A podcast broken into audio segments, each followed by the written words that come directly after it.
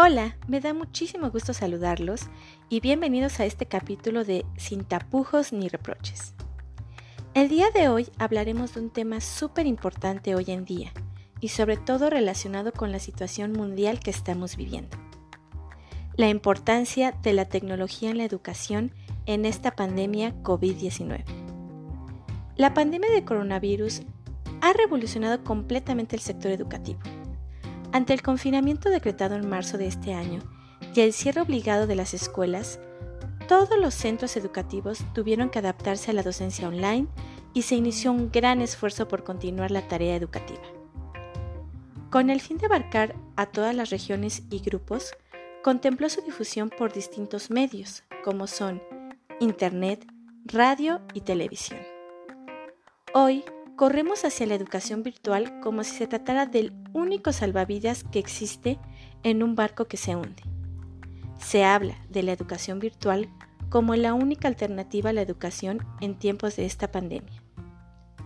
El docente tradicional debe reinventar su campo de acción educativo e implementar nuevos recursos didácticos tecnológicos para así potenciar la inteligencia dinámica del nuevo modelo de estudiante, inmerso aún más en la tecnología y la digitalización. Como educadores debemos adaptarnos a este cambio digital, pero no sin olvidar que en la implementación de tecnologías no perdemos el rol como guía, no perdemos el rol como educador.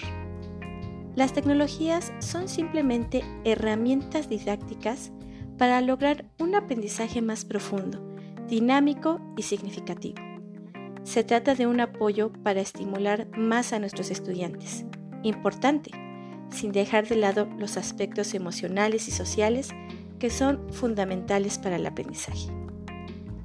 Viéndolo desde un punto más frío, hemos sido exiliados bruscamente de nuestra zona de confort y estamos obligados a innovar la educación.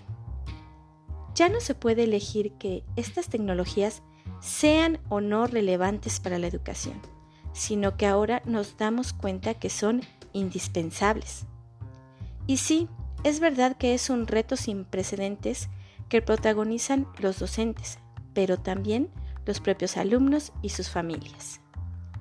De ahí que se esté trabajando en todos los niveles posibles, como por ejemplo que la UNESCO, la Organización de las Naciones Unidas para la Educación, la Ciencia y la Cultura, haya impulsado la colaboración de organismos públicos y privados en un esfuerzo global para habilitar plataformas de comunicación y bancos de recursos digitales. Esta iniciativa implica otras entidades internacionales, como la UNICEF, que es el Fondo de las Naciones Unidas para la Infancia, o ACNUR, el Alto Comisionado de las Naciones Unidas para los Refugiados, pero también a medios de comunicación como la BBC y empresas mundiales como Microsoft y Facebook. El objetivo de esta coalición mundial es que nadie quede rezagado y todos tengan derecho y oportunidad de beneficiarse del uso de las tecnologías en la educación. Pero más allá de la importancia de la tecnología en esta pandemia, importan las lecciones aprendidas del impacto de COVID-19 en la educación. Esta crisis nos ha demostrado que la digitalización es un elemento clave en la capacidad de respuesta del sistema mundial en muchos ámbitos, como por ejemplo en la comunicación y la salud. En el ámbito educativo, nos da la oportunidad de reflexionar y de repensar la educación, ampliar el aprendizaje a distancia y hacer que los sistemas educativos sean más eficientes, resistentes, abiertos e innovadores. Ya no se volverá un modelo educativo tradicional y solamente presencial. Con lo que estamos viviendo, se está comenzando a construir las bases.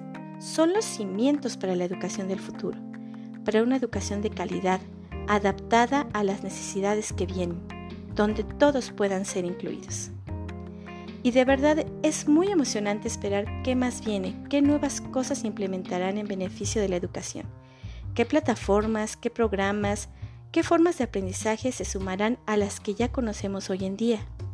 De verdad que no puedo esperar a descubrirlas y sé que eso significa aprender y practicar algo nuevo, que tal vez al principio me cueste trabajo, pero nada que practicando se supere y teniendo toda la disposición y buena actitud ante los desafíos. Y bueno, aquí terminamos este capítulo. Muchas gracias por acompañarme y escucharme. Nos vemos pronto en otro capítulo de Sin tapujos ni reproches. Adiós.